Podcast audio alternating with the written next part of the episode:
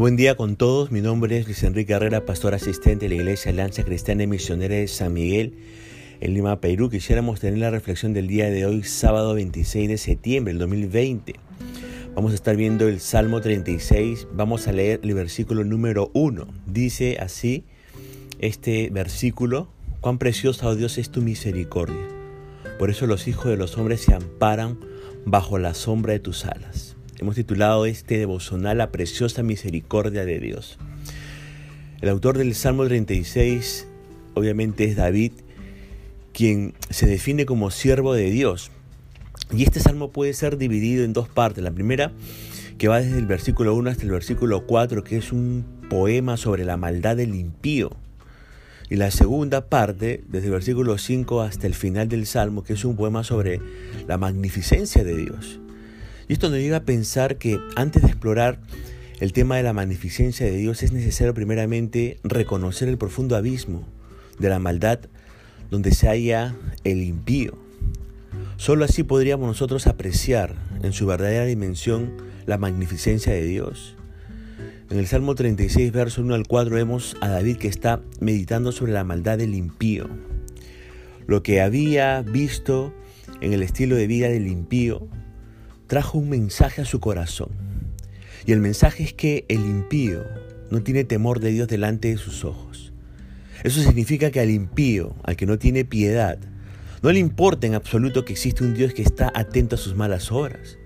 Simplemente piensa y actúa como si nadie supiera lo mal que está haciendo. Con esta mentalidad se halaga en sus propios ojos de que su iniquidad no será hallada y aborrecida.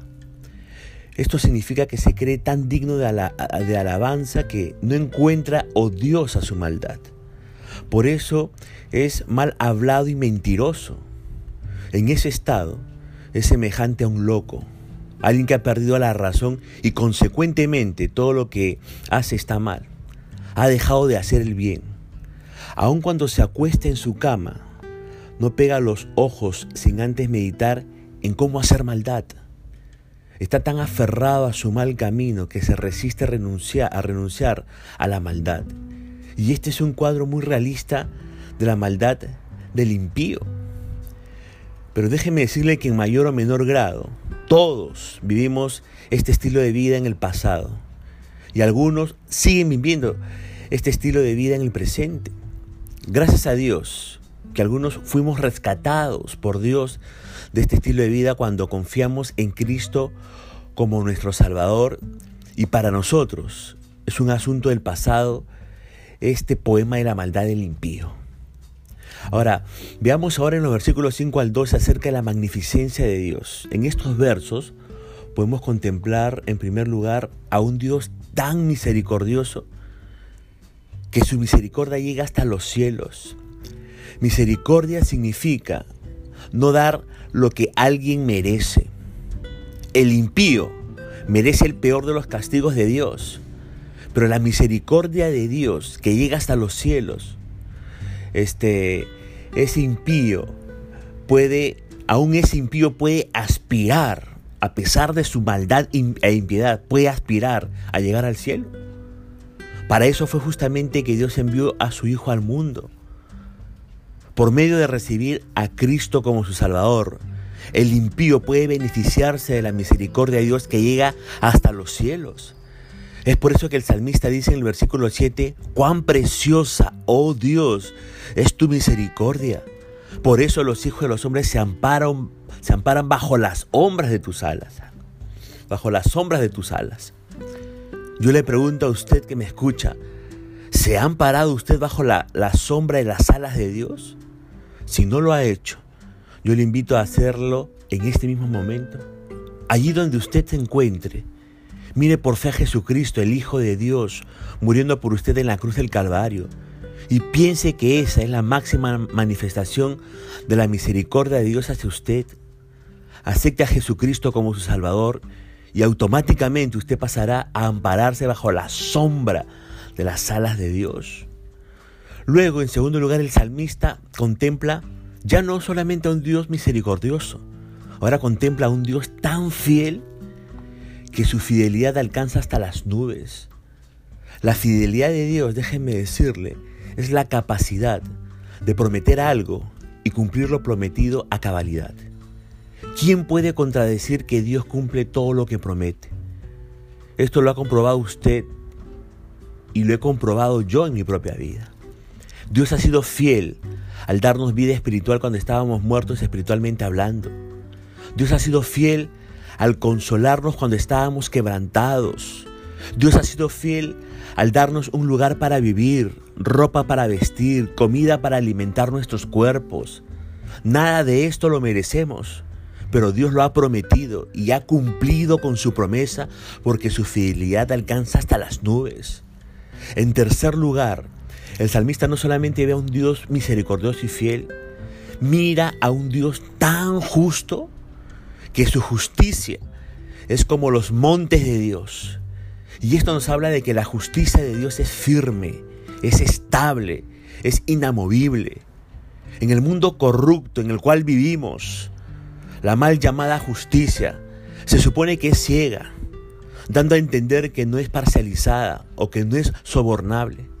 Pero la triste realidad es que la justicia del mundo se inclina hacia el que tiene poder, hacia el que tiene dinero en perjuicio del humilde, en perjuicio de aquel que es más pobre.